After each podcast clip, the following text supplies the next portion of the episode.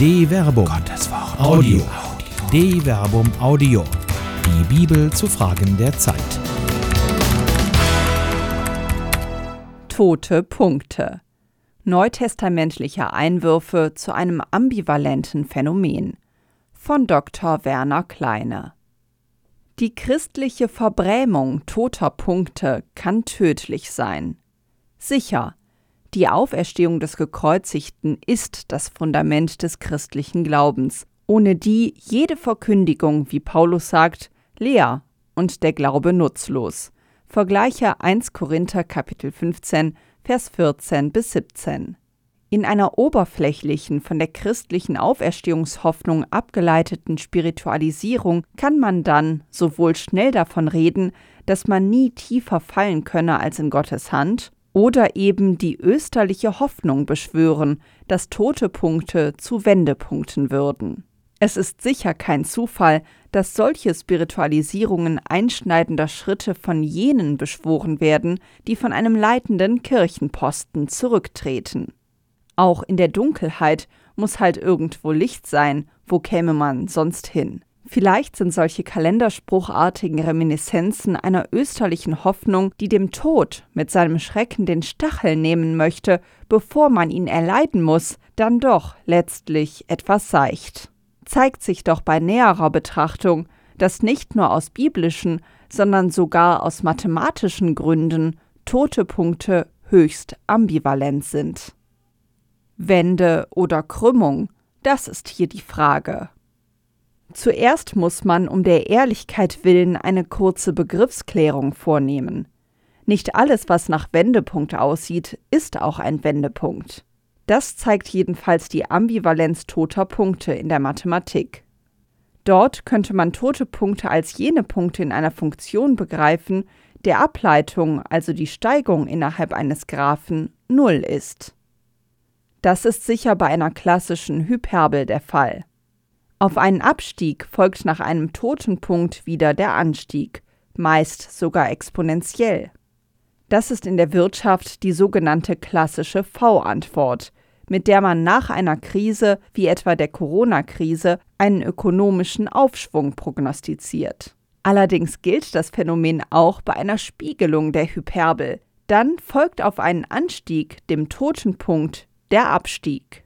Freilich bezeichnet man in der Mathematik den Punkt, bei dem die Ableitung Null beträgt, in diesem Fall eben nicht als Wendepunkt, sondern als Krümmung.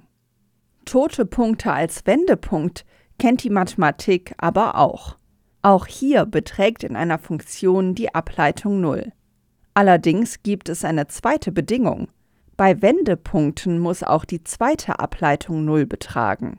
Das aber ist bei Funktionen der Fall, die nach dem Muster x hoch 3 gerechnet werden. Der dazugehörige Graph beschreibt eine sich exponentiell abflachende Linie, die zum toten Punkt führt und von da aus exponentiell steigernd die vorherige Richtung fortsetzt.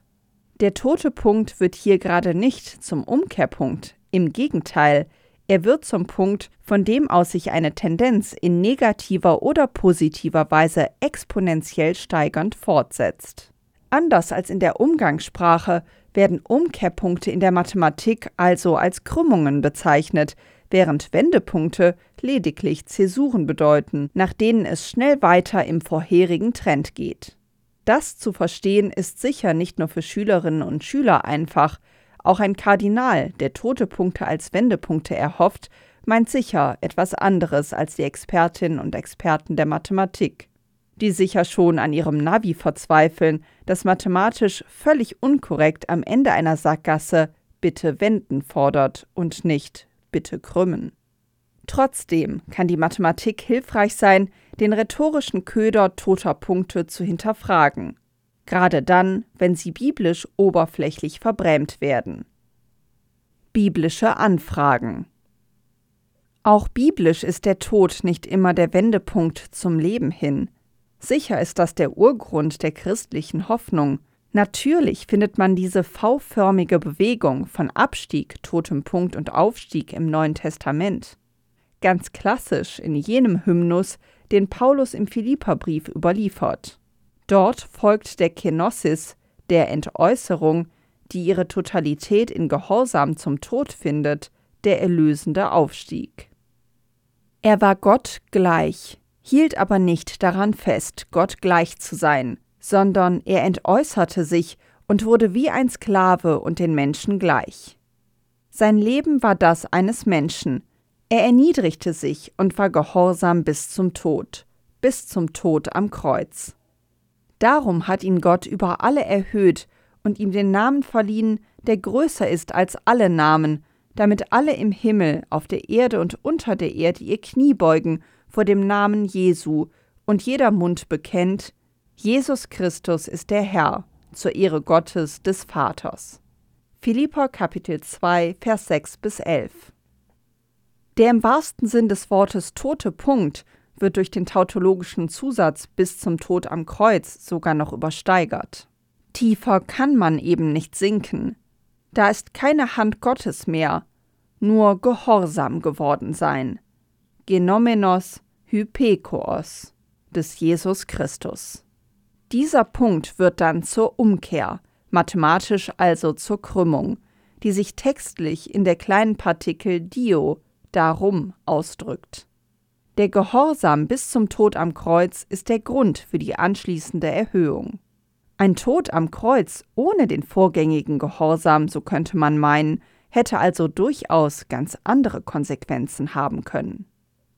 Tatsächlich ist der tote Punkt aus dem Philipperbrief nicht für alle neutestamentlichen Schriften der ultimative Tiefpunkt. Im ersten Petrusbrief etwa geht es noch weiter bergab.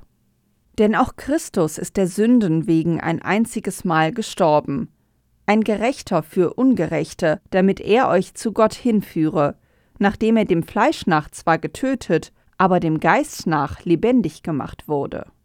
In ihm ist er auch zu den Geistern gegangen, die im Gefängnis waren, und hat ihnen gepredigt. Diese waren einst ungehorsam, als Gott in den Tagen Noachs geduldig wartete, während die Arche gebaut wurde. In ihr wurden nur wenige, nämlich acht Menschen, durch das Wasser gerettet. 1 Petrus Kapitel 3 Vers 18 bis 20 Dem Kreuzestod Jesu Christi folgt ein weiterer Abstieg. Der Christus lebt zwar weiter, muss aber in die Unterwelt hinabsteigen, um den dort Einsitzenden, die keine Hand Gottes hält, zu predigen. Dabei lässt der Autor des ersten Petrusbriefes offen, ob die so bepredigten Geister auch Befreiung erfahren. Vielleicht ist es auch schon der Gnade genug, dem Erlöser zu lauschen. Das kennt man als einfache Christin und als einfacher Christ. Die Wirkung beseelender Predigten jener, die sich als Repräsentanten Christi als des Hauptes der Kirche bezeichnen. Wer diese beseelende Wirkung nicht immer und überall verspürt, muss wohl verstockt sein. Salbungsvolle Worte können doch so viel Schönes haben, selbst wenn man in der Hölle sitzt. Zweifellos haben schon frühe Christinnen und Christen diesen Gedanken als wenig charmant und unvollkommen empfunden. Pastorale Kalenderspruchromantik zog damals schon nicht, und man dachte weiter. Im ebenso apokryphen wie wirkungsgeschichtlich höchst relevanten Nikodemus-Evangelium wird deshalb von der Höllenfahrt Christi berichtet. Nach Aufsprengen der Pforten der Unterwelt und mächtigem Ringen mit dem Fürsten der Unterwelt heißt es dort schließlich Wende dich um und schaue, dass kein Toter bei mir zurückgeblieben ist, und dass du alles, was du durch das Holz der Erkenntnis gewonnen, durch das Holz des Kreuzes verloren hast. Nikodemus Evangelium 23 Hier wird also nicht nur geredet, sondern gehandelt. Christus geht über den Totenpunkt hinaus und befreit die, die im Reich der Schatten ihr Dasein fristen. Er kehrt nicht einfach in die Herrlichkeit zurück, sondern übersteht den Totenpunkt und übergeht ihn in die Tiefe, um die, die an der Nulllinie ihrer Existenz angelangt sind, zu befreien. Nulllinien. Diese Nulllinie ist dem späteren Erlöser selbst ja nicht fremd. Man kann lange darüber diskutieren, ob der wahre Mensch Jesus in seiner irdischen Existenz darum wusste, dass er wahrer Gott ist. Die Signale, die sich in den Evangelien finden lassen, sind weder in die eine noch in die andere Richtung eindeutig. Die Idee des oben zitierten Philipper-Hymnus geht mit der Idee der Kenosis eher in die Richtung, dass die Gottheit zwar ganz im Menschen Jesus gegenwärtig war, zur Kenosis Entäußerung aber eben auch gehörte, dass sie nicht nur nicht angewendet, sondern um der ganzen Menschlichkeit willen auch nicht gewusst wurde. Wörtlich bedeutet der Satz, hielt aber nicht daran fest, Gott gleich zu sein, Philippa Kapitel 2, Vers 6, sogar. Er hielt sein Gottsein nicht wie eine Beute, etwas Geraubtes, Arpakmon hegesato, fest. Auch manche Szene im Leben Jesu deutet darauf hin, dass der ganze Mensch Jesu die Göttlichkeit vielleicht ahnte, das Ahnen aber angesichts des sich abzeichnenden Todesschicksals nichts half. Seine persönliche Nulllinie, der tote Punkt, die unüberwindbare Hoffnungslosigkeit findet Jesus wohl im Garten Gethsemane, als er Blut und Wasser schwitzend in Todesangst betend bittet: Aber, Vater, alles ist dir möglich. Nimm diesen Kelch von mir, aber nicht was ich will, sondern was du willst. Markus Kapitel 14, Vers 36. Auch hier findet sich der Gehorsam, sich dem Willen des Vaters zu unterwerfen. Gerade weil es ein Gehorsam in der Hoffnungslosigkeit ist, wird dieser Gehorsam im Philippa-Hymnus zum Grund des Wiederaufstiegs. Nur darf man für die tatsächliche Situation, in der sich Jesus im Garten Gethsemane befindet, die Absolutheit der Hoffnungslosigkeit nicht vorschnell auflösen, nur weil wir ein nachösterliches Wissen haben. Die Verzweiflung ist existenziell, die Nulllinie absolut. Gerade deshalb kann der Hebräerbrief feststellen, da wir nun einen erhabenen Hohepriester haben, der die Himmel durchschritten hat, Jesus, den Sohn Gottes, lasst uns an dem Bekenntnis festhalten. Wir haben ja nicht einen Hohepriester, der nicht mitfühlen könnte mit unseren Schwächen, sondern einen, der in allem wie wir versucht worden ist, aber nicht gesündigt hat. Hebräer Kapitel 4, Vers 14 bis 15. Spaltpotenziale. Nun muss man der Ehrlichkeit halber festhalten, dass Reinhard Kardinal Marx in seinem Brief an Papst Franziskus von einer österlichen Hoffnung spricht. Das Österliche der Hoffnung mag eine für nicht nur geweihte Theologen nicht unübliche euphemistische Bestärkung sein, mit der man die eigene Glaubenstiefe adressieren möchte. Der einfache Hinweis auf die Hoffnung hätte sicher gereicht. Auch hier gibt es freilich eine Ambivalenz. Paulus etwa korreliert Hoffnung mit Gewissheit, wenn er ausführt Auf Hoffnung hin sind wir gerettet. Hoffnung aber, die man schon erfüllt sieht, ist keine Hoffnung. Denn wie kann man auf etwas hoffen, das man sieht? Hoffen wir aber auf das, was wir nicht sehen, dann harren wir aus in Geduld. Römer Kapitel 8, Vers 24 bis 25. Umgangssprachlich hingegen wird der Begriff Hoffnung heutzutage viel vager benutzt. Man ist sich, im Unterschied zu Paulus, eben noch lange nicht sicher, ob das Erhoffte auch wirklich eintreten wird. Tatsächlich deuten die Reaktionen auf die Marksche Verkündigung, er habe Papst Franziskus seinen Rücktritt angeboten, an, dass die Botschaft des Rücktritts nicht nur nicht eindeutig ist, sie zeigen auch, wie sehr gespalten die Kirche, vielleicht nicht nur in Deutschland, gegenwärtig ist.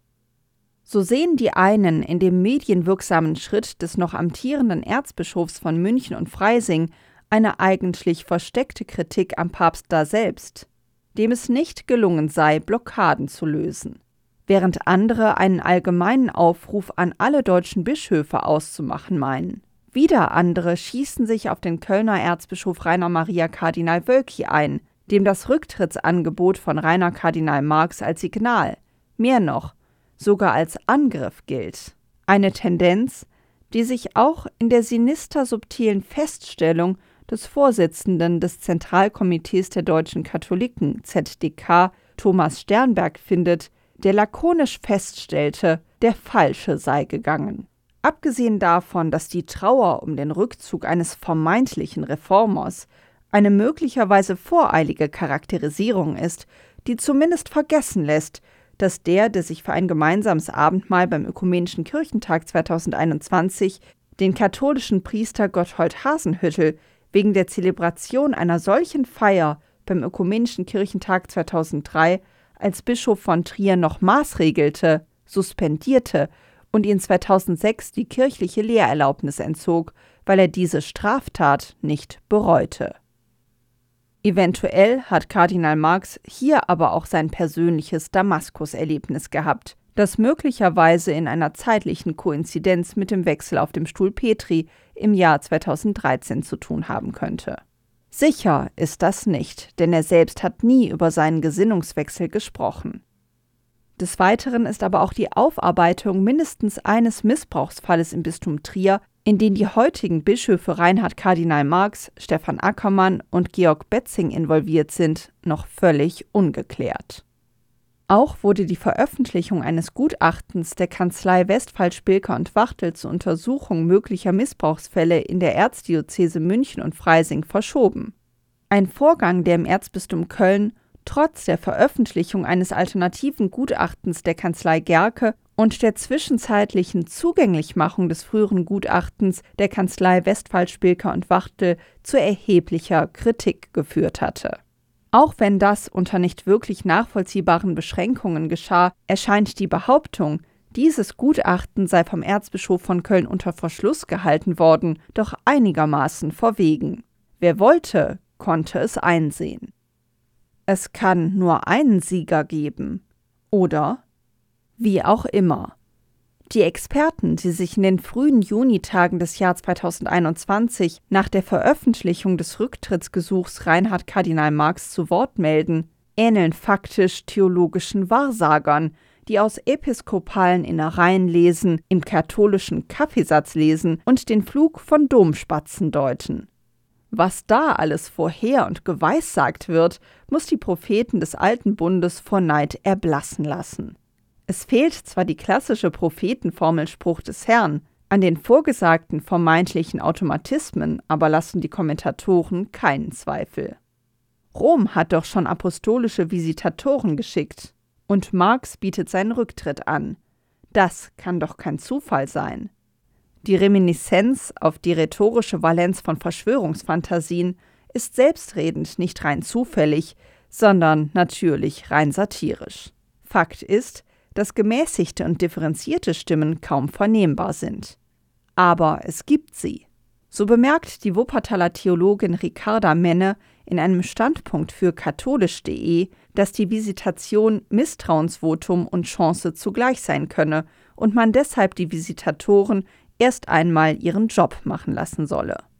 Die Visitation ist bzw. soll beides sein. Zeichen, dass der Haussegen in unserem Erzbistum mächtig schief hängt, das Vertrauen und Wohlwollen auch der Kirchenaffinen nachhaltig gestört ist und der Versuch, das Ausmaß und die Ursache der Vertrauenskrise auszuloten und nach Wegen aus der Krise zu suchen.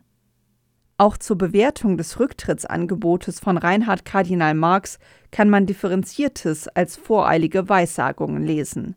Thomas Jansen und Tobias Schröers etwa werfen auch ein anderes Licht auf eine alles andere als jene eindimensionale Persönlichkeit, die manche nur als Reformer wahrnehmen wollen, wenn sie feststellen, dass Marx im Februar 2020 als Vorsitzender der Deutschen Bischofskonferenz zurücktrat, hatte jedoch nicht mit der Aufarbeitung von sexuellem Missbrauch zu tun, sondern mit der Art und Weise, wie er das Amt des Vorsitzenden ausübte. Vor allem jüngere Bischöfe wollten seinen als selbstherrlich und autoritär empfundenen Führungsstil nicht länger dulden. Zudem fehlte dem oft aufbrausenden Marx die Fähigkeit, im Kreis der Bischöfe zu moderieren und zu vermitteln. Angesichts der Möglichkeiten differenzierter Analysen, die auf voreilige Schlussfolgerungen verzichten, verwundern die theologischen Weissagungen umso mehr. Das erinnert doch sehr an jene korinthischen, von Paulus beklagten Parteiungen. Es wurde mir nämlich, meine Brüder und Schwestern, von den Leuten der Chloe berichtet, dass es Streitigkeiten unter euch gibt. Ich meine damit, dass jeder von euch etwas anderes sagt. Ich halte zu Paulus, ich zu Apollos, ich zu Kephas, ich zu Christus. Ist denn Christus zerteilt? Wurde etwa Paulus für euch gekreuzigt? Oder seid ihr auf den Namen des Paulus getauft worden? 1 Korinther Kapitel 1 Vers 11 bis 13. Quo vadis? Es scheint so, als habe sich die deutsche Kirche in Parteien aufgespalten. Die jeweils andere Partei kann nur falsch handeln, die eigene Partei nur gut. Was auch immer zu dieser Sicht geführt haben mag an persönlichen Erfahrungen oder theologischen Standpunkten. So wie derzeit gesprochen wird, ist eine konstruktive Kommunikation wohl kaum mehr möglich. Und das liegt nicht nur an den Erzbischöfen. Es scheint fast so, als bewahrheite sich ein Wort Jesu aus dem Markus-Evangelium. Wenn ein Reich in sich gespalten ist, kann es keinen Bestand haben. Wenn eine Familie in sich gespalten ist, kann sie keinen Bestand haben. Markus Kapitel 3, Vers 24 bis 25. Dafür tragen sicher die Erzbischöfe ihren Teil der Verantwortung, aber auch all jene, die vor das Hören schon das eigene Urteil gesetzt haben. Sicher ist jedenfalls, dass der gegenwärtige Zustand der Kirche zwar noch lange nicht schismatisch, aber doch der einer pastoralen und kommunikativen Spaltung ist. Kardinal Marx hat recht, die Kirche ist an einem toten Punkt angelangt. Die Frage ist nur, wie die zweite Ableitung aussieht. Kann sich die Kirche noch krümmen und die Richtung ändern? Müsste sie dazu nicht neu denken, was Kirche sein bedeutet? Bedeutet das nicht auch, über die Frage des Amtes und seiner Einordnung in das Volk Gottes neu nachzudenken? Oder ist der tote Punkt nur ein Wendepunkt, nachdem es immer rasanter bergab geht? Die zweite Ableitung wäre dann wieder eine Null. Null Kommunikation, ein kirchenrechtliches Nullum als synodaler Weg, Null Bereitschaft zur Veränderung auf allen Seiten. Der neutestamentliche Fährtenleser fürchtet Fatales. Kann so eine Kirche noch Bestand haben? Quo vadis, Ecclesia? Und doch habe ich Hoffnung wider alle Hoffnung, denn es gibt sie, die aufrechten Christinnen und Christen, die nicht nur reden, sondern das Wort Gottes tun, indem sie die Schwachen und Kleinen in die Mitte stellen. Kalenderspruchprosa hilft jedenfalls schon lange nicht mehr. Lasst also die Toten ihre Toten begraben, ihr aber verkündet den lebendigen Gott. Zur Not auch mit Worten. Eine Produktion der Medienwerkstatt des katholischen Bildungswerks Wuppertal Solingen-Remscheid. Autor Dr. Werner Kleine. Sprecherin Jana Turek.